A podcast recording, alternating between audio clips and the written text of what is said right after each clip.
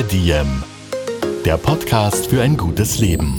Niki Löwenstein und Holger Potje, jede Woche abwechselnd im Gespräch mit inspirierenden Menschen. Welche Rolle spielt ein bewusster Lifestyle für Sie? Woraus schöpfen Sie Kraft? Über Ernährung, Bewegung, Bewusstsein und Erholung. Wie finden Sie die richtige Balance im Leben? Woran sind Sie gescheitert? Und wie sind Sie wieder aufgestanden? Wie gelingt Ihnen das? Was für Sie persönlich ein gutes Leben ausmacht. Carpe Diem, der Podcast zum Carpe Diem Magazin. Heute mit Dr. Thomas Stulnig, Experte für Stoffwechsel- und Hormonerkrankungen zum Thema Cholesterin. Diese Folge wird präsentiert von Spermidin Life, deinem täglichen Begleiter für ein gesundes Leben. Wusstest du, dass dein Körper aus vielen Billionen Zellen besteht? Sie sind die Basis für deine Gesundheit. Mit Hilfe von Spermidin Life Boost Plus mit Zink und Thiamin kannst du sie bei ihrer wichtigen Arbeit unterstützen. Schaue auf dich und deinen Körper.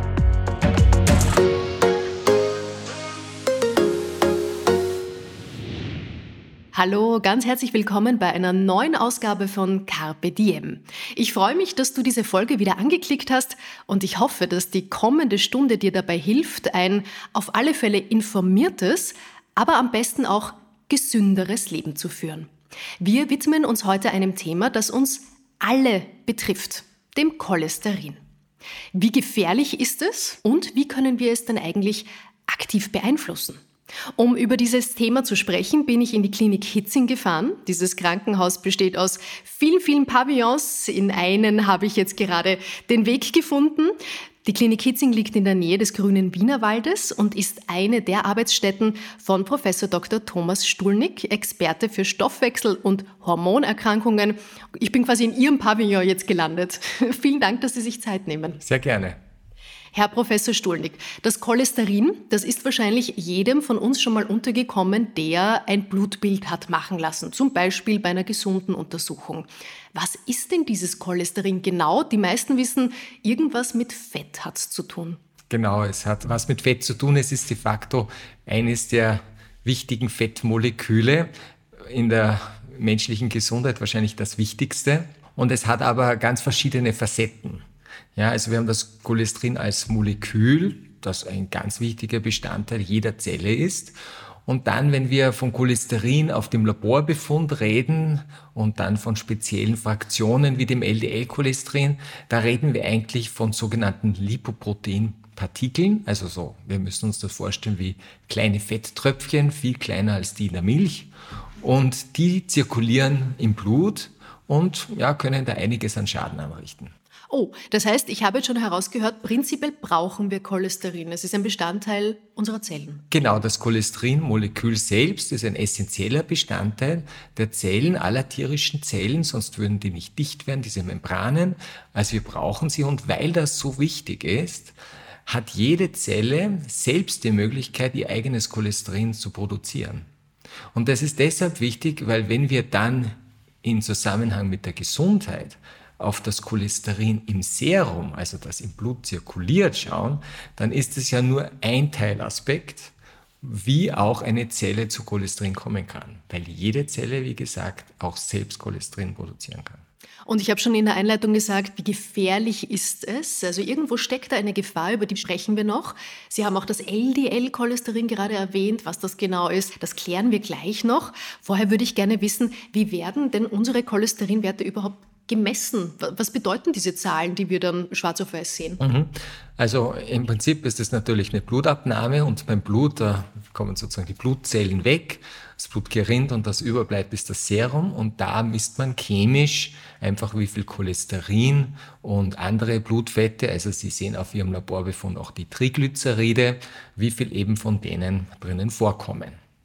Und das ist sozusagen mal so eine erste allgemeine Analyse, aber wir wissen, dadurch, dass diese Fettmoleküle eben nicht wasserlöslich sind, müssen sie eben verpackt werden in so kleine Fetttröpfchen, die wir eben Lipoproteine nennen. Das kennen wir von zu Hause. Wenn wir Öl ins Wasser reinmischen, dann trennen sich die. Genau, die trennen sich und erst wenn Sie ein Spülmittel dazugeben, dann wird das emulgiert, wie wir chemisch sagen, so eben in einer Milch auch. Und dann entstehen Fetttröpfchen und im Körper sind die meisten Fetttröpfchen sehr klein und äh, jetzt nicht so sichtbar wie in einer Milch. Das wäre schon ein größeres äh, Krankheitsbild, das wir dann äh, vor uns hätten, ja, sondern sind ganz klein. Und diese kleinen Fetttröpfchen, die sind mitunter so klein, dass sie in die Gefäßwand eindringen können und dort Schaden verursachen können. Und da sind wir schon bei der Gefahr. Warum kann Cholesterin für unsere Gesundheit schädlich sein? Das Cholesterin, so salopp formuliert, ist dann für unsere Gesundheit schädlich, wenn es in dieser schlechten Fraktion, diese LDL-Fraktion, wie sie heißt, in ein zu hoher Konzentration vorkommt. Ja? Dieses LDL-Cholesterin müssen Sie sich jetzt vorstellen, ist einfach eines dieser verschiedenen Fetttröpfchen, die wir im Blut haben und ist ein Endprodukt des Stoffwechsels, das nur sozusagen abgesaugt in die Leber hineingebracht werden muss. Und wenn das nicht schnell genug funktioniert, dann zirkuliert das mitunter tagelang und ein kleiner Teil geht einfach durch die Gefäßwand Innenschicht durch und kann dann Ablagerungen verursachen.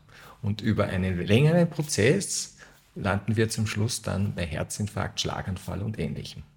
Deshalb ist das Cholesterin, so salopp gesagt, für den Menschen gefährlich. Wirklich meinen tun wir damit dieses Cholesterin in diesen kleinen LDL-Tröpfchen. LDL, wenn wir uns das Blutbild anschauen, dann steht da HDL, LDL, Gesamtcholesterin. Was können wir darunter verstehen? Was ist das schlechte LDL? Ja, das Cholesterin ist ja nie so, jetzt sagen wir wie Zucker, einfach im Serum gelöst, sondern in diesen Fetttröpfchen verpackt. Und da ist es ein großer Unterschied, in welchem Fetttröpfchen das Cholesterin ist. Ist es in dem HDL-Cholesterin, das ist äh, High Density Lipoprotein, also ein Lipoprotein hoher Dichte, da ist es meist günstig, ist es aber in diesem LDL-Cholesterin, das heißt Low Density Lipoprotein, also Lipoproteine geringer Dichte, dann ist es ungünstig. Und darum muss das in einem Laborbefund auch aufgetrennt werden, Allein mit dem Gesamtcholesterin hat man nicht so viel Information. Das heißt, ich habe so Partikelchen in meinem Blut, die haben eine geringe Dichte und die lagern sich dann eher in der Zellwand ab. Habe ich das richtig verstanden? Nicht in der Zellwand, sondern in der Gefäßwand. Der Gefäßwand. Ja, mhm. also Lipoprotein geringer Dichte, das, ist, das kommt daher, wie man die Lipoproteine früher im Labor aufgetrennt hat. Heute wird das nicht mehr so gemacht. Aber es handelt sich um diese diese äh, Partikel, diese kleinen Tröpfchen sozusagen. Und Sie müssen sich vorstellen, dass Ihr ganzes Leben lang an Ihrer Gefäßinnenwand äh, ja diese LDL-Tröpfchen vorbeischwimmen. Und ein klitzekleiner Anteil geht durch die Innenschicht durch und bleibt unter der Gefäßinnenseite liegen. Und das macht eben dann Fettablagerungen und über verschiedene Prozesse, eben dann die sogenannten Plaques und, und im Endstadium die Verkalkungen, wie wir das nennen, das kommt alles daher, dass irgendwann LDL über diese Schwelle der Gefäßinnenwand durchgedrungen ist und dort dann in diesen Raum hineingekommen ist. Und passiert das bei jedem Menschen? Im Prinzip passiert das bei jedem Menschen und das ist die Ursache ja dafür, dass deutlich mehr als die Hälfte der Menschen an Herz-Kreislauf-Erkrankungen versterben. Die allermeisten dieser Herz-Kreislauf-Erkrankungen sind durch Atherosklerose bedingt. Das ist also dieser Vorgang, den ich vorher skizziert habe, der damit beginnt, dass einfach in der Zellinnenwand hier sich äh, Cholesterintröpfchen hineinschwindeln und dort abgelagert wird. Das ist also Atherosklerose. Und zum Schluss sozusagen haben wir als klinisches Ereignis, sage ich mal, einen Herzinfarkt, einen Schlaganfall und andere Ereignisse. Wie dramatisch die Zahlen sind, das zeigt eine Studie vom Institut für höhere Studien.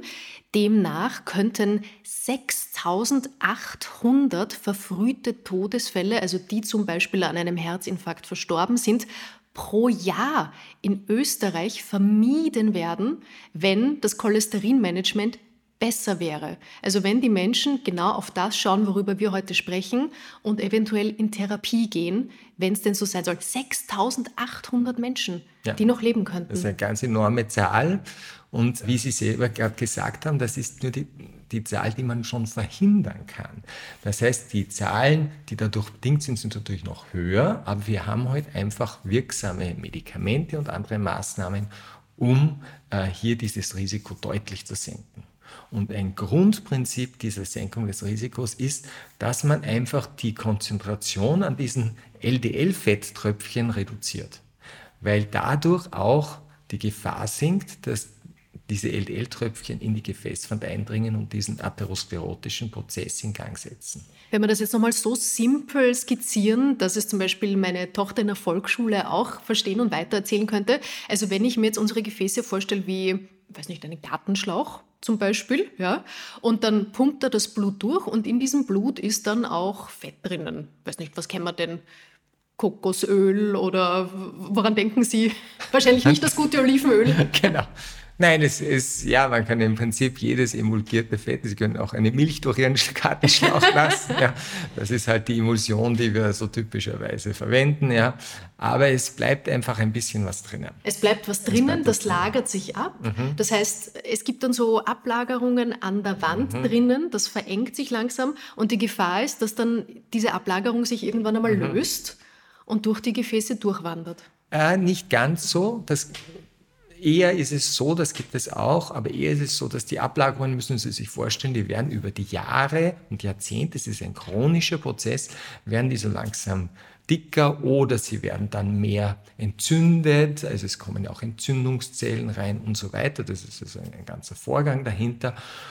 Und in der Mitte entsteht sozusagen so ein kleiner Kern von abgestorbenen Zellen und eben Cholesterin und so weiter, Cholesterinkristalle und oben drüber ist eine Kappe. Und diese Kappe kann sehr dünn werden und die kann dann einfach einmal aufbrechen. Und in dem Moment, wo diese Gefäßinnenwand, diese Kappe über diesen Plaque, wie wir das nennen, aufbricht, kommt es zur Blutgerinnung. Ja, so wie Sie das kennen, wenn Sie sich an der Haut schneiden, binnen ein, zwei Minuten steht das Blut. Was, wenn ich mich schneide, haben, ja gut ist. Das ist. Da ist an der Haut sehr gut, ja. Und sie, und sie bekommen eben ein Gerinnsel. Und was auf der Haut gut ist, ist in einem Herzkranzgefäß aber schlecht. Denn das Herzkranzgefäß, es hat äh, die großen drei Herzkranzgefäße haben einen Innendurchmesser von drei Millimeter. Und Sie müssen nur selber sich überlegen, wie lange es dauert, um ein Blutgerinnsel mit drei Millimeter Durchmesser, dass das entsteht. Das ist in ein, zwei Minuten entsteht so etwas. Und in dem Moment ist der Blutfluss durch das Gefäß gestoppt und der Herzmuskel kann nicht mehr in diesem Bereich von Blut versorgt werden und stirbt damit ab. Wir haben den Herzinfarkt. Und das ist der Herzinfarkt. Endlich ja. habe ich verstanden, wie ein Herzinfarkt genau abläuft. Ja, es ist ein ganz dramatisches Ereignis, weil Beschwerden macht das in vielen Fällen erst dann in dieser Minute, wo das Gefäß zugeht. Viele Patienten haben vorher keine Beschwerden. Zu hohes Cholesterin, macht das irgendwelche Symptome? Nein. Hm, das ist das Problem an der Geschichte. Genau. Also nicht darauf warten, dass man irgendwo ein enge Gefühl langsam hat, sich über Monate irgendwo Symptome zeigen. Das geht von einem Moment auf den anderen. Es kann so eine, wir nennen das Angina pectoris, vorher geben. Die kann auch über viele Jahre bestehen, aber das muss bei weitem nicht sein. Wir wissen heute, dass die Mehrzahl der Herzinfarkte von Plaques ausgehen, die man oft nicht einmal im Herzkatheter als echte Plaques wahrnimmt, weil sie das Volumen des Gefäßes, also die Öffnung des Gefäßes, nicht wirklich verengen. Wow. Jetzt haben wir schon geklärt, wir alle haben Cholesterin im Blut. Ab welchem Zeitpunkt oder ab welchem Schwellenwert wird es zu viel? Wird es gefährlich? Im Prinzip ist es eine Frage, wann das Risiko immer höher wird, sodass Sie in einen Bereich kommen, dass ein Herzinfarkt oder Schlaganfall oder auch Durchblutungsstörungen in den Beinen, das sind so die drei Gefäßgebiete, oder ein Aortenaneurysmus, sodass das immer wahrscheinlicher wird. Und das hängt davon ab, wie viel äh, Cholesterin, LDL-Cholesterin im Speziellen, in Ihrem Blut sind. Wenn wir von genetischen Erkrankungen ausgehen, so wie bei der familiären Hypercholesterinämie, da ist es so, dass dadurch, dass die LDL-Konzentrationen sehr hoch sind, diese Situation, dass ein hohes Risiko für ein klinisches Ereignis auftritt, sehr früh äh, stattfindet. Das heißt, hier können Herzinfarkte mit Mitte 30 ohne Probleme schon entstehen. Ja, bei den ganz schwerwiegenden Formen sogar noch deutlich früher. Das heißt, das sind die jungen Menschen oft fit, die sich gesund, bewusst ernähren und leben und die dann trotzdem tot genau, umfallen. Genau, die einfach tot umfallen, weil einfach die, das Gefäß, wie ich Ihnen vorher gesagt habe, in kürzester Zeit verschlossen ist und äh, das dann dazu führt, dass vielleicht eine schwere Rhythmusstörung entsteht, dieser plötzliche Herztod sozusagen und äh, ja, die Menschen fallen um. Und jetzt haben Sie gesagt, die familiäre Hypercholesterinämie. Wir haben einander bei einer Veranstaltung kennengelernt, da ging es um das Thema. Deshalb weiß ich schon ein bisschen was drüber. Also die familiäre Hypercholesterinämie ist eine Erbkrankheit, die wird in der Familie weitergegeben und Hypercholesterinämie heißt eben zu viel Cholesterin im Blut. Und Sie haben schon gesagt, das hat man sein Leben lang. Woher weiß ich denn, ob ich davon betroffen bin? Ja, dadurch, dass es nicht wehtut, das Cholesterin, kann man es wirklich nur messen. Also besonders Personen, in deren Familien immer wieder Herzinfarkte, Schlaganfälle oder auch hohes Cholesterin bekannt ist, die sollten unbedingt ihre Blutwerte mit LD Bestimmung des LDL-Cholesterins auch äh, bestimmen lassen, um eben frühzeitig zu erkennen, ob es hier so eine genetisch, also eine erbliche Form der Hypercholesterinämie vorliegt. Das heißt, jeder, der uns jetzt zuhört und wo in der Familie es schon mal Schlaganfall, vielleicht mehrere Herzinfarkte gegeben hat, vielleicht sogar in jungen Jahren und der, die jetzt nicht ganz sicher ist, bin ich davon betroffen und wie ist eigentlich mein Cholesterinspiegel, ab zum Arzt, Blut abnehmen lassen, bestimmen lassen und dann ganz genau hinschauen. Mhm. Genau, das ist unbedingt wichtig, weil wir wollen ja auf jeden Fall verhindern, dass es zu einem Ereignis kommt und das kann man relativ einfach. Und da sind ja auch Zehntausende Menschen in Österreich betroffen von dieser familiären Form, die davon meistens gar nichts wissen. Genau, also die genetische Form, da rechnen wir, dass die in etwa bei einem von 200 Österreicherinnen und Österreichern auftritt. Und ja, man kann es nur feststellen, indem man das Blut anschaut. Wer jetzt seinen letzten Blutwert rausholt von einer gesunden Untersuchung, das große Blutbild, und der schaut sich jetzt den Cholesterinspiegel mal an. Bei welcher Zahl sollte man beginnen, nervös zu werden oder zumindest noch näher in die Abklärung zu gehen? Also, wenn wir das LDL-Cholesterin anschauen, also diesen Teil, da ist der Schwellenwert 190 Milligramm pro Deziliter, das ist die übliche Einheit bei uns. Und was darüber geht, das ist sozusagen Feuer am Dach, da sollte man auf jeden Fall was tun. Welcher Bereich, wenn ich mir das Blutbild anschaue, ist denn der grüne Bereich, also da, wo ich mir keine Sorgen machen muss? Also der wirklich grüne Bereich hängt davon ab, wo mein Herz-Kreislauf-Risiko liegt. Wenn ich jetzt sozusagen sonst gesund bin und keine Geschichte in der Familie habe, dass die Herzinfarkte, Schlaganfälle, hohes Cholesterin und so weiter eine Rolle spielt, dann äh, ist, sind sozusagen Zielwerte definiert worden und wenn ich da unter 116 Milligramm pro Deziliter LDL-Cholesterin liegt, dann bin ich auf jeden Fall mal im grünen Bereich. Das ist aber ein Unterschied, äh, weil es sich um Zielwerte handelt, wie mein Ausgangsrisiko ist. Also wenn jetzt zum Beispiel ich bereits einen Herzinfarkt hinter mir habe oder irgendwelche Stents bekommen habe in die Gefäße, dann habe ich natürlich einen viel niedrigeren Zielwert, weil das LDL-Cholesterin eben ursächlich mit der Verschlechterung der Gefäßsituation zu tun hat. Und da kann es sein, dass man unter 55 Milligramm pro Deziliter sein muss oder sogar noch niedriger in speziellen Situationen. Und das ist sehr wenig. Also ich liege da, glaube ich, drüber, wenn ich an meinen letzten Blutwert denke. Das kann leicht sein, aber wie gesagt, das sind dann Zielwerte, die man anstrebt für Personen, die ein erhöhtes oder sehr hohes Risiko haben. Und darum ist es wichtig, dass sich jetzt keiner der Hörerinnen und Hörer sagt, ich habe eh unter 116, ich habe ja nur 110. Wenn, wenn Sie bereits einen, sagen wir, einen Stent in ein Herzkranzgefäß bekommen haben oder ein, eine erweiterte Aorta, also Hauptschlagader haben oder was, dann ist das definitiv zu hoch und muss behandelt werden. Also wenn man schon mal mit dem Thema zu tun hatte, höre ich heraus, dann ist es Ganz im Gegenteil, nicht so, dass man sagt, naja, da ist man ein bisschen toleranter bei den Werten und wer betroffen ist, darf ein bisschen mehr haben. Ganz im Gegenteil, wer betroffen ist, muss besonders niedriges Cholesterin haben. Genau, und das liegt daran, dass es eine ganz äh, lineare Verbindung gibt zwischen dem LDL-Cholesterin, das zirkuliert sozusagen, und der Ereignisrate äh, für eben Herzinfarkt, Schlaganfall und Co. Und deshalb, wenn sozusagen ein Mensch bereits einen Herzinfarkt jetzt als beispielshaft hatte, dann hat ein sehr, von vornherein ein sehr hohes Risiko, wieder einen Herzinfarkt zu bekommen. Und daher muss ich das LDL-Cholesterin so niedrig wie möglich bekommen, damit diese Seite des Risikos bestmöglich behandelt und, äh, ist und damit eine bestmögliche Vorsorge getroffen ist vor einem zweiten Ereignis. Also alte Herzinfarkte, andere medizinische Vorfälle sind schon mal ein großes Alarmzeichen. Welche Risikofaktoren gibt es denn noch rund um Cholesterin?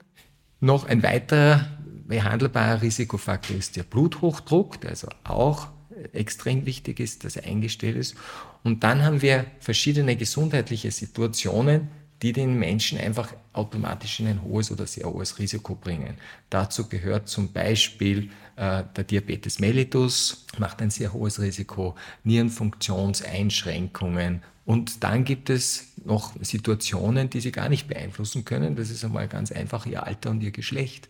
Auch da ist es so, dass also Männer früher Herzinfarkte bekommen als Frauen. Die aber insgesamt im höheren Alter die Frauen natürlich dann auch genauso. Es ist nur verschoben Wir hier, holen auf. dieses Mhm. Risiko. Ja.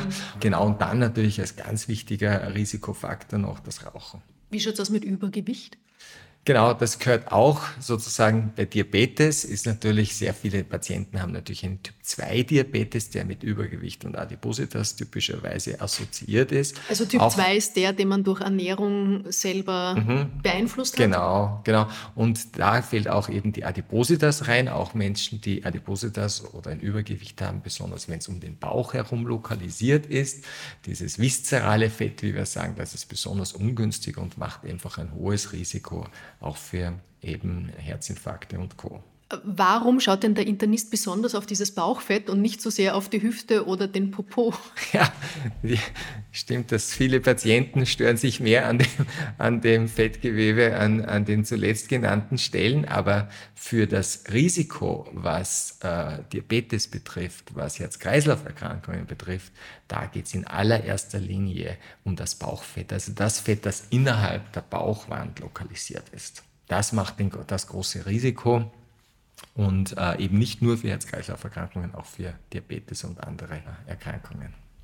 Was kann man denn selbst unternehmen, um seinen Cholesterinspiegel zu senken? Wir haben jetzt schon übers Essen gesprochen, über das Bauchfett. Was kann ich denn tun aktiv? Also gerade in, bei, für die vielen Personen, die jetzt a priori noch ein niedriges Risiko haben, weil sie jung sind und einen gesunden Lebensstil pflegen und so weiter, da spielen Ernährung in erster Linie, aber auch Bewegung eine, eine wichtige Rolle. Und äh, wenn auch der LDL-Cholesterinspiegel nur in begrenztem Maße dadurch verändert werden kann auf lange Sicht. Was heißt in begrenztem Maße? Also wenn das LDL-Cholesterin isoliert etwas höher liegt, andere Blutfette aber im Normalbereich sind, dann kann man längerfristig nur von einer Änderung von ungefähr 15 Prozent ausgehen, die man durch Ernährung bewirken kann. Durch Ernährung kann man dann das LDL-Cholesterin etwas eben senken, wenn man ballaststoffreich sich ernährt, also das heißt viel Gemüse, Hülsenfrüchte, also Linsen, Erbsen, Bohnen und äh, wenn möglich, wenn Getreideprodukte verwendet werden, Vollkorn verwendet. Da sind überall lösliche Ballaststoffe drinnen, die die Aufnahme von Cholesterin aus dem Darm etwas reduzieren und damit auch das LDL-Cholesterin schließlich und endlich etwas senken. Aber große Sprünge darf man sich nicht erwarten. Das ist ein bisschen deprimierend jetzt zu hören. Das heißt, ich habe gar nicht so viel Einflussmöglichkeit, wie ich eigentlich gedacht habe. Ja, mehr Einflussmöglichkeit haben Sie, wenn auch die Triglyceride, das sind sozusagen andere Blutfette, die aber oft in gemeinsamen Partikeln mit dem Cholesterin vorkommen. Wenn die auch erhöht sind, dann haben Sie eine deutlich höhere Möglichkeit, was zu ändern, sogar sehr deutlich. Aber wenn isoliert es um das LDL-Cholesterin bei niedrigen Triglyceridspielen ist, da ist die Einflussnahme relativ gering. Also ich merke schon, es braucht auf alle Fälle ein Blutbild und jemanden, der einem das dann auch erklärt. Und die Triglyceride, die, das sind die Kumpels von, ja, das vom sind, Cholesterin. Ja, die, sozusagen, das sind, das sind äh, auch Fette, also die üblichen Fette, die Sie jetzt zu Hause haben, also irgendwelche Öle, wie das Olivenöl oder auch äh, ein Butterfett, äh, das sind von chemisch Triglyceride, also zum allergrößten Teil. Und die gibt es natürlich auch im menschlichen Blutserum und die werden zum Teil mit dem Cholesterin gemeinsam verpackt. In dem LDL-Cholesterin, diesem schlechten Cholesterin, das überbleibt, sind aber fast keine Triglyceride mehr drin. Da bleibt einfach wirklich das Cholesterin als letzter Bestandteil drinnen liegen. Bereit für deine neue Gesundheitsroutine? Nur ein Sachet Spermidin Live Boost Plus mit Zink und Thiamin pro Tag unterstützt deinen Körper bei der täglichen Zellerneuerung. Zink trägt zu einer normalen DNA- und Eiweißsynthese und dem Schutz der Zelle vor oxidativem Stress bei und hat eine Funktion bei der Zellteilung. Verjünge dich von innen heraus und das in all deinen Körperzellen, von der Herz- bis zur Gehirnzelle. Macht es irgendeinen Unterschied, ob ich zu Hause das äh, gute Olivenöl hernehme oder das Butterschmalz? Ja, auf jeden Fall, weil die zweite Möglichkeit mit der Ernährung was zu machen, außer dieser äh, mehr äh, zu sich Nahme von Ballaststoffen, ist die tierischen Fette zu reduzieren. Da geht es in erster Linie auch mal um Fette aus äh, Fleischprodukten und in zweiter Linie nicht ganz so schlimm offensichtlich äh, nach den Daten, aber auch Milchfette. Das heißt, ich denke, woran denke ich? Was ist gut? Camembert, fette Käsesorten. Ja, aber wie gesagt, das, es, ist eine, es hat immer eine ganz starke genetische Komponente dabei. Also äh, auch wenn keine genetische Erkrankung vorliegt, das heißt, wo man den hohen Cholesterinspiegel auf eine Mutation in einem bestimmten Gen zurückführen kann, gibt es trotzdem über die Bevölkerung sehr viele Varianten, die einfach mitvererbt werden und die dazu führen, dass der LDL-Cholesterinspiegel tendenziell deutlich höher liegt. Das ist besonders gemein. Also wenn ich eh schon sehr bewusst und gesund lebe, mich ernähre, mich regelmäßig bewege und trotzdem ist dieses LDL, dieses, ich nenne es jetzt mal schlechte mhm. Cholesterin, ist das okay runtergebrochen? Okay. Ja. Wenn das schlechte Cholesterin trotzdem so hoch ist, was habe ich denn dann überhaupt für Möglichkeiten, das zu senken? Es geht eben darum, bei den Patienten oder bei den Menschen, die ein, entsprechend ihres Risikos zu hohe LDL-Cholesterinwerte haben, dass man die dann eben medikamentös senken sollte, um das Risiko für Erkrankungen zu reduzieren. Das heißt, ab irgendeinem Punkt bleibt nur noch der Griff zur Tablette, ist es dann? Oder? Genau, im Normalfall ja. eine Tablette. Mhm. Auf der anderen Seite, das haben wir jetzt noch nicht vom Lebensstil her genannt, die Bewegung. Was macht die Bewegung? Die kann relativ wenig LDL senken, aber es kann den HDL-Spiegel erhöhen und führt auch einfach über körperliche Fitness zu einer besseren Prognose. Jetzt nicht speziell, was die Herz-Kreislauf-Ereignisse betrifft, aber insgesamt. Auf der anderen Seite ist gezeigt, dass nur durch einen gesunden Lebensstil das Risiko, das durch einen höheren LDL-Cholesterinspiegel bedingt ist, bei weitem nicht ausgeglichen werden kann, ja, sondern hier die medikamentöse Therapie ganz im Vordergrund steht. Was haben Sie denn als Facharzt für Erfahrungen, wenn Patientinnen und Patienten, die betroffen sind, zu Ihnen kommen? Mit welchem Bewusstsein kommen die zu Ihnen, hier zum Beispiel in die Klinik? Verstehen die schon, was da abgeht? Sind die sich dessen bewusst, dass Medikamente langfristig ganz wichtig sind? Oder wird das noch so ein bisschen abgetan, das Thema? Ah, Cholesterin hat jeder bei uns.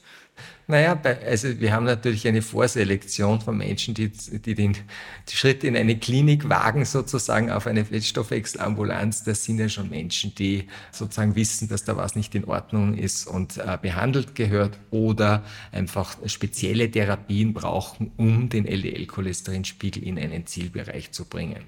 Ich sehe vielmehr die Aufgabe einfach draußen beim praktischen Arzt, wo die vielen Menschen, die eben noch kein sehr hohes Risiko haben, vorbeikommen und die aber jetzt beginnen sollten mit einer cholesterinsenkenden Therapie, damit in Zukunft keine Ereignisse eintreten.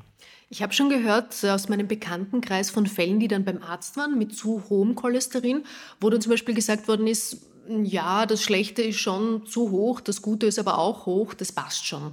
Was sagen Sie dazu? Nein, diese Gegenüberstellung ist leider nicht korrekt. Also wenn das gute Cholesterin in einem gewissen Bereich ist, wird das Risiko etwas reduziert. Wenn das HDL-Cholesterin aber zu hoch ist, wird es wieder schlecht. Also insofern ist diese Relation nicht, nicht korrekt. Man sollte sich wirklich vom, beim Risiko an dieses LDL-Cholesterin halten. Was ich auch schon gehört habe, wenn wir jetzt so bei Mythen sind rund ums Cholesterin, naja, wenn ich dich anschaue, du bist sportlich, du bist vielleicht noch jung, du bist schlank, das passt schon. Man muss das Gesamtbild betrachten und dann ist das in Ordnung. Ist es das?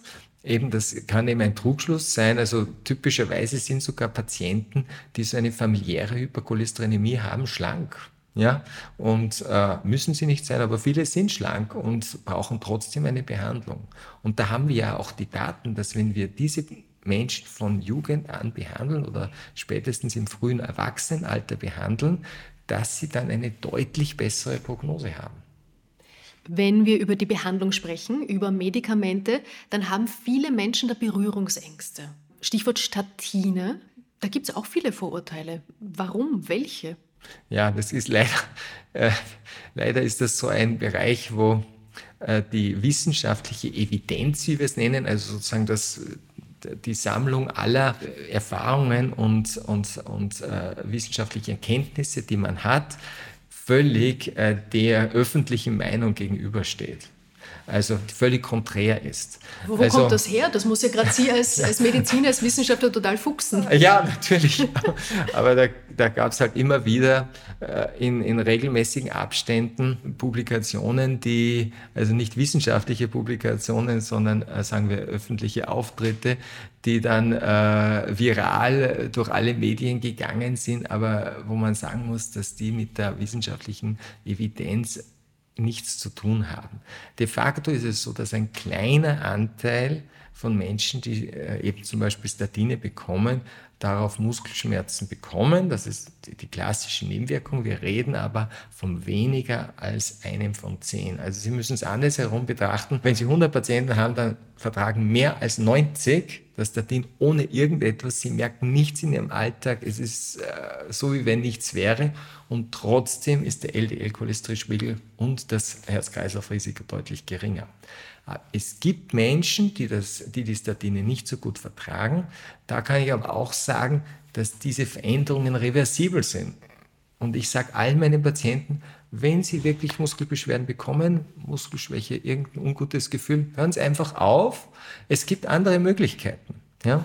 Und normalerweise versucht man noch einmal eine zweite, chemisch ganz andere Substanz. Und wenn es dann nicht äh, funktioniert, dann gibt es noch viele andere Möglichkeiten, auch die mit Muskulatur überhaupt nichts zu tun haben und die trotzdem den, das LDL-Cholesterinspiegel senken können und damit auch das Herz-Kreislauf-Risiko senken können. Ja? Und darum ist das, also man muss es wirklich in Relation sehen, dass eine irreversible Muskelschädigung durch Statine verursacht wird, das ist wirklich selten und äh, in der Hand des Facharztes, äh, wenn man so im Prinzip weiß, wie man diese Medikamente verschreiben muss, ist das überhaupt kein, kein Ding. Wenn jemand, der uns jetzt zuhört, vielleicht mal vor die Wahl gestellt wird, bitte nimm Statine, das würde deiner Gesundheit gut tun, dann lassen Sie uns doch darüber sprechen, was machen denn diese Statine? Wie wirken die? Also die Statine hemmen die körpereigene Cholesterinproduktion in der Leber in, in erster Linie. Und dadurch möchte die Leber mehr Cholesterin von außen aufnehmen und fischt daher dieses, sage ich mal, böse LDL-Cholesterin aus der Zirkulation heraus. Damit sinkt sozusagen der LDL-Cholesterinspiegel und das reduziert das Risiko. Klingt simpel und gut. Genau, ist auch sehr einfach. Ja. Und mittlerweile sind eben medikamentös äh, Statine erhältlich, die eben optimiert sind. Äh, muss sie nur einmal am Tag nehmen und äh, vom Wirkungs-, Nebenwirkungsrisiko optimiert. Also äh, es sind wirklich sehr gute Medikamente und einfach die Grundlage einer cholesterinsenkenden Therapie. Wie gesagt, wenn, es nicht, wenn Statine nicht vertragen werden sollten, gibt es gute Alternativen, aber starten würde man äh, mit einem Statin einfach aufgrund der Wirkstärke und der im Allgemeinen sehr guten Verträglichkeit. Das bedeutet aber, das muss man dann sein Leben lang nehmen, weil da gibt es keine Besserung per se. Genau, es ist nur, solange man äh, das Medikament einnimmt, solange hat man eine Wirkung. Wenn man aufhört, ist die Wirkung nach zwei, drei Wochen wieder vorbei. Und kann es passieren, wenn man noch jung ist, man hat leicht erhöhte Werte, möchte aber noch abwarten, dass sich das dann verschlechtert und man dann eine umso höhere Dosis, äh, weil man abgewartet hat, nehmen muss? Nein, das ist auch nicht so. Es ist so, dass sich die, die Dosierung nach dem Zielwert richtet. Und wie gesagt, junge Leute müssen nicht so tief kommen. Menschen, die besondere Risikokonstellationen haben, müssen natürlich sehr niedrige LDL-Cholesterinwerte erreichen, um eine optimale Vorsorge zu haben. Ich lerne heute so viel. Das ist so ein spannendes Thema. Wirklich ganz toll. Jetzt müssen wir kurz einmal ausscheren, thematisch durchatmen. Bei uns im Podcast geht es ja um ein gutes Leben. Also was macht das Leben gut? Gesundheit gehört da natürlich dazu und deshalb treffen wir uns heute auch. Was macht denn für Sie persönlich ein gutes Leben aus? Ja, das ist eine, eine gute Frage. Es gehört sicher mehr dazu als Gesundheit. Es gehört ja Friede, Wohlergehen, eine, eine Ruhe gehört dazu. Ich finde da besonders äh, treffend das hebräische Wort Shalom, das irgendwie das alles so umfasst und das auch irgendwie bezeichnenderweise sehr stark mit einem starken Vertrauen auf Gott in Verbindung gebracht wird. Das nenne ich ein gutes Leben. Sind Sie ein gläubiger Mensch? Insofern ja. Ja, als, als Mediziner glauben Sie trotzdem an etwas, das nicht in unserer Macht liegt? Ich glaube, gerade als Mediziner ist das eine sehr naheliegende Annahme. Mhm. Jetzt haben wir schon so viel über unser heutiges Thema gesprochen. Wie sind Sie denn eigentlich bei den ähm, Stoffwechselstörungen gelandet? Wie haben Sie zu Ihrem Fachgebiet gefunden? Ja, das ist wie oft ist das so ein bisschen ein unter Anführungsstrichen Zufall. Ich habe nach dem Studium begonnen, wissenschaftlich zu arbeiten und ähm, bin da in ein Projekt gekommen, das sich mit dem Fettstoffwechsel von Immunzellen beschäftigt hat. Ja, und später bin ich an die Klinik gekommen und so hat sich das immer mehr dann von dem Fettstoffwechsel der einzelnen Zellen hin zum Fettstoffwechsel des ganzen Menschen gewandelt. Womit beschäftigen Sie sich jetzt gerade? Wir machen äh, zum Beispiel äh, mit an Studien zu der Senkung des Lipoprotein A. Das ist noch ein spannendes Thema, das wir sicher noch beleuchten heute.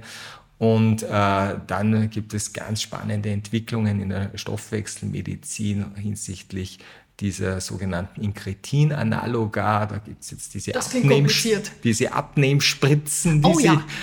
Die sozusagen, wie sie so heißen derzeit.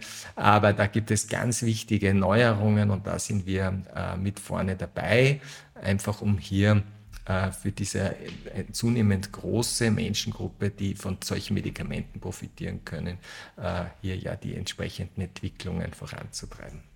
Abnehmspritze schreibe ich mir jetzt noch auf. Ich glaube, da müssen wir einen kurzen thematischen Schlenkerer noch machen. Das interessiert auch sehr viele Menschen. Aber Herr Professor, jetzt haben Sie gerade das Lipoprotein A angesprochen. Was ist das? Ja, es gibt also, wie gesagt, ganz verschiedene solcher Fetttröpfchen.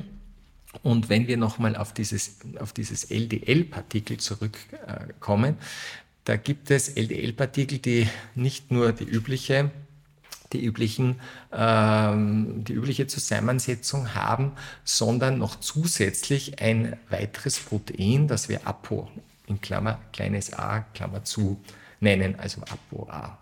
Und dieses Partikel nennen wir dann Lipoprotein, Klammer auf, kleines a, Klammer zu, Lipoprotein A. Und dieses Lipoprotein A ist besonders aggressiv in dem Sinn, dass es eben Herzinfarkte und Schlaganfälle bewirkt.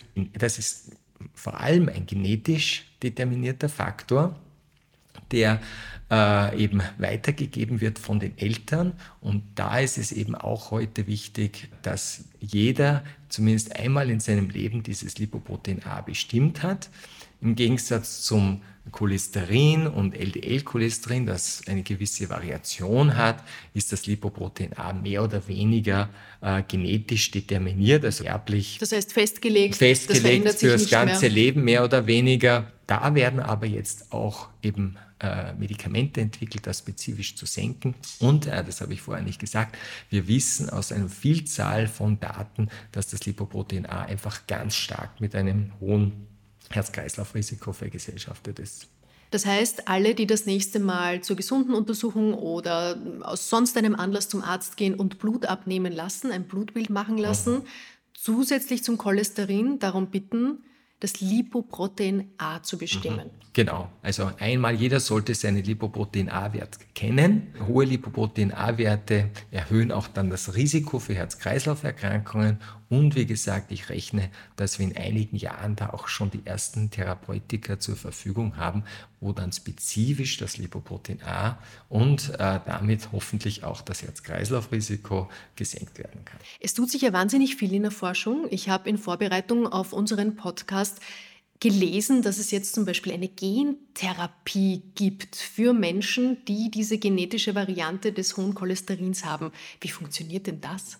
Ja, also es gibt sie noch nicht, es gibt sie nur im, sie wird getestet im, gerade. In der, in, der, in der ersten Phase der klinischen Entwicklung ist das jetzt gerade eingetroffen. Zur Erklärung ist es gar nicht so einfach. Es gibt also, so wie es diesen LDL Rezeptor gibt, der dieses LDL aus der Zirkulation rausfischt. Wir haben schon gesagt, das ist das Um und Auf, dass das gut funktioniert. Dieser LDL-Rezeptor hat einen Gegenspieler und dieser Gegenspieler heißt PCSK9. Und auch da gibt es schon Medikamente, die das PCSK9 hemmen und das wirkt wunderbar. Der LDL-Spiegel geht massiv hinunter, die Menschen haben weniger Herzinfarkte, Schlaganfälle und Co. funktioniert blendet. Und Jetzt ein Gen abzuschalten ist viel einfacher als etwas anzuschalten. Und dadurch, dass man jetzt das PCSK9 als Molekül vor vielen Jahren identifiziert hat, ist man herangegangen und hat äh, nicht nur eine RNA-basierte Technologie gemacht, die gibt es auch schon seit mittlerweile ein paar Jahren, sondern man ist jetzt hergegangen und hat gesagt, naja, dann muss das ja auch mit dieser Genschere funktionieren. Und das sozusagen ist diese Gentherapie, die jetzt äh, im Beginn der klinischen Entwicklung steht, dass man also bei Menschen, die ein besonders LDL, hohes LDL-Cholesterin hat, dieses PCSK9 sozusagen in der Leber abschaltet und damit deutlich den LDL-Spiegel lebenslang sozusagen buchstäblich mit einer einzigen Injektion äh, lebenslang reduzieren kann boah, in meinem Kopf entstehen dann immer so Bilder, dass ich mir das vorstellen kann. Also statt quasi den, weiß nicht, Batman zu stärken, wird der Joker lieber ausgeschaltet und dann kann der Batman eh seinen Job machen. Ja, sozusagen. Ja. Genau. Auf dieser Basis läuft das. Ja? Aber sicher eine, da gibt es natürlich, äh, wie bei jeder Genotherapie, viele Dinge, die beachtet und kontrolliert werden müssen. Auch hier muss man natürlich Erfahrung sammeln. Aber es gibt ja schon für andere Erkrankungen äh, Gentherapien, die, die etabliert wurden. Äh, aber das ist sicher ein sehr spannendes Thema. Es wird noch einige Jahre dauern. Also ich muss Ihre Hörer ein bisschen auf ein bisschen Geduld bitten. Aber wenn technologisch, glaube ich, ist es gar nicht so schwierig. Die Leber ist ein Organ, wo man sehr leicht etwas hinsteuern kann. So die Daten, die ich gesehen habe, schauen durchaus sehr vielversprechend aus. Wenn wir jetzt über die Leber gerade sprechen, wir haben noch nicht über Alkohol gesprochen. Alkohol und Cholesterin, hat das irgendwas miteinander zu tun? Äh, ja, gar nicht so viel, wie man meinen möchte. Alkohol hat sehr viel mit diesen Triglyceriden zu tun, die wir schon vorher angesprochen haben. Und äh, natürlich mit der Leber. Wie verändern sich denn eigentlich unsere Cholesterinwerte im Laufe unseres Lebens? Ich denke gerade bei Frauen an die Wechseljahre. Da verändert sich sehr viel, auch in den Blutwerten. Das Cholesterin auch? Ja, es gibt im Prinzip über die Lebensspanne eine leichte, äh, eine stetige, leichte Erhöhung äh, des LDL-Cholesterins und hängt natürlich vom Ernährungszustand auch ab. Äh, aber das macht sozusagen den größeren Unterschied aus. Frauen haben generell etwas höhere, mehr von diesem HDL-Cholesterin. Das ist sozusagen ein günstiger Faktor und wahrscheinlich ein wichtiger Grund, warum Frauen im Schnitt zehn Jahre später Herzinfarkte bekommen im Vergleich zu Männern. Wie können denn Menschen aus Ihrer Sicht als Facharzt motiviert werden, um ihren Lebensstil, ihr Bewusstsein auch hinsichtlich ähm, des Cholesterins ein bisschen zu verändern, da wachsamer zu werden?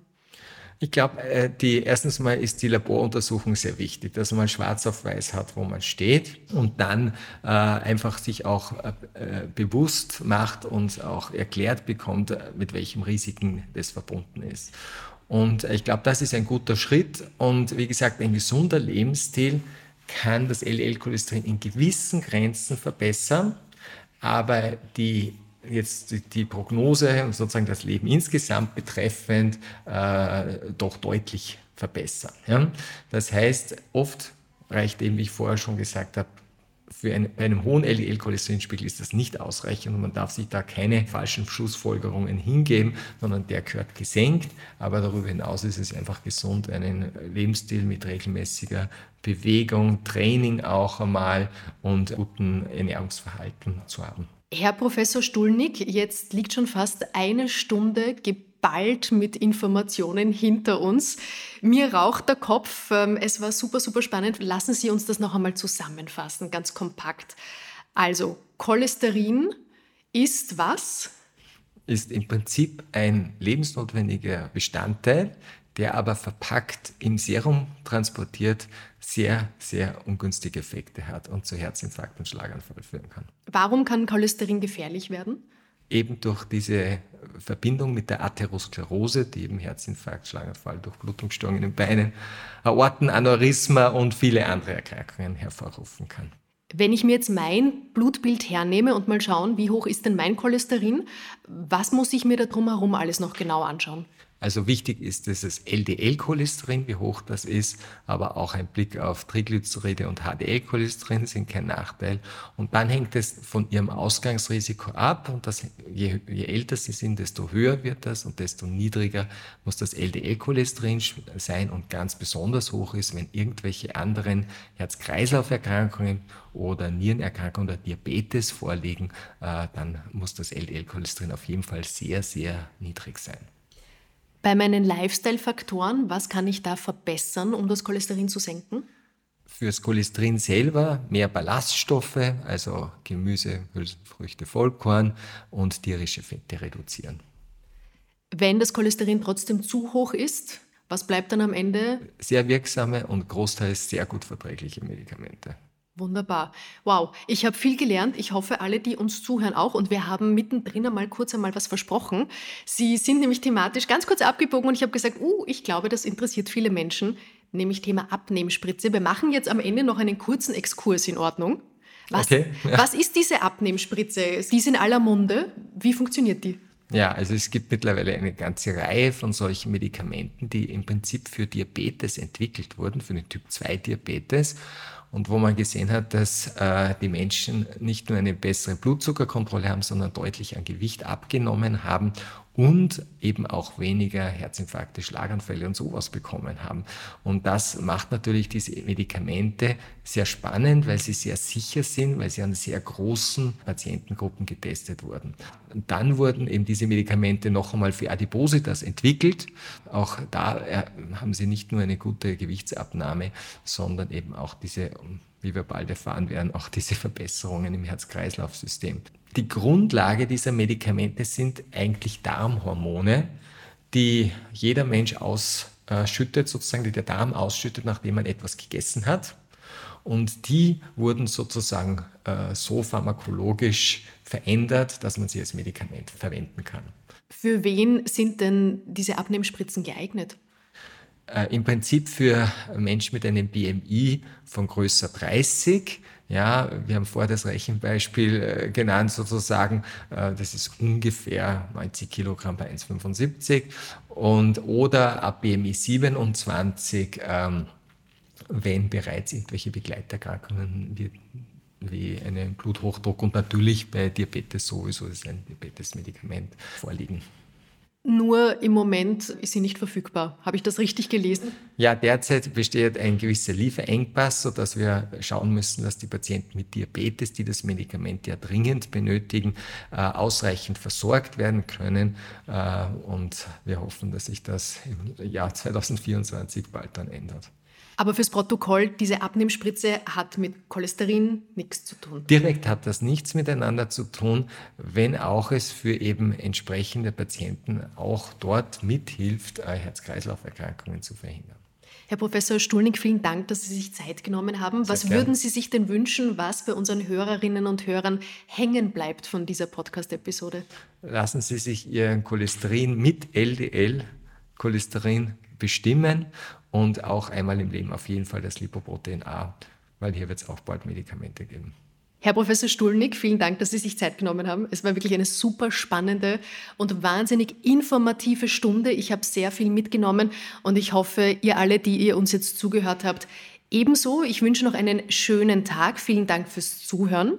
Gebt uns gerne eine 5-Sterne-Bewertung, abonniert uns, damit ihr keine Folge verpasst und vor allem bleibt gesund. Und Herr Professor, am Ende bitte ich meine GesprächspartnerInnen immer um eine Frage, die das Leben stellt. Ist gleich eine Frage, die Sie selbst als so wichtig erachten, dass jeder, der uns jetzt zuhört, einfach mal auf die Suche nach einer ganz eigenen Antwort darauf geht. Was wäre denn so eine Frage?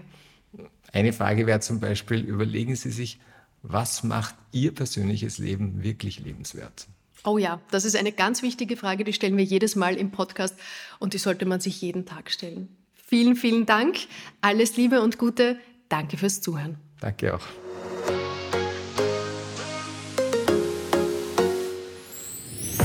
Diese Folge wurde dir präsentiert von Spermidin Live, deinem täglichen Begleiter für ein gesundes Leben.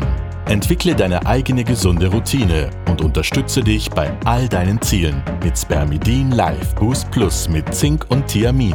Probiere es gleich aus und hol dir deinen Zellboost auf spermidinlive.com. Mehr von Carpe Diem gibt es auf Soundcloud, Apple Podcasts, Google Play und Spotify. Jetzt abonnieren und liken. Wir freuen uns über eure Kommentare und sind direkt über podcast.kpdiem.live erreichbar. Das Carpe Diem Magazin erscheint alle zwei Monate. Besucht auch unsere Social Media Portale auf Facebook, Instagram und YouTube und unsere Website carpediem.live. Carpe Diem, der Podcast für ein gutes Leben. Nächste Woche spricht Carpe Diem Host Holger in unserer Weihnachts-Charity-Folge mit Marie Ringler, der Europachefin von Ashoka.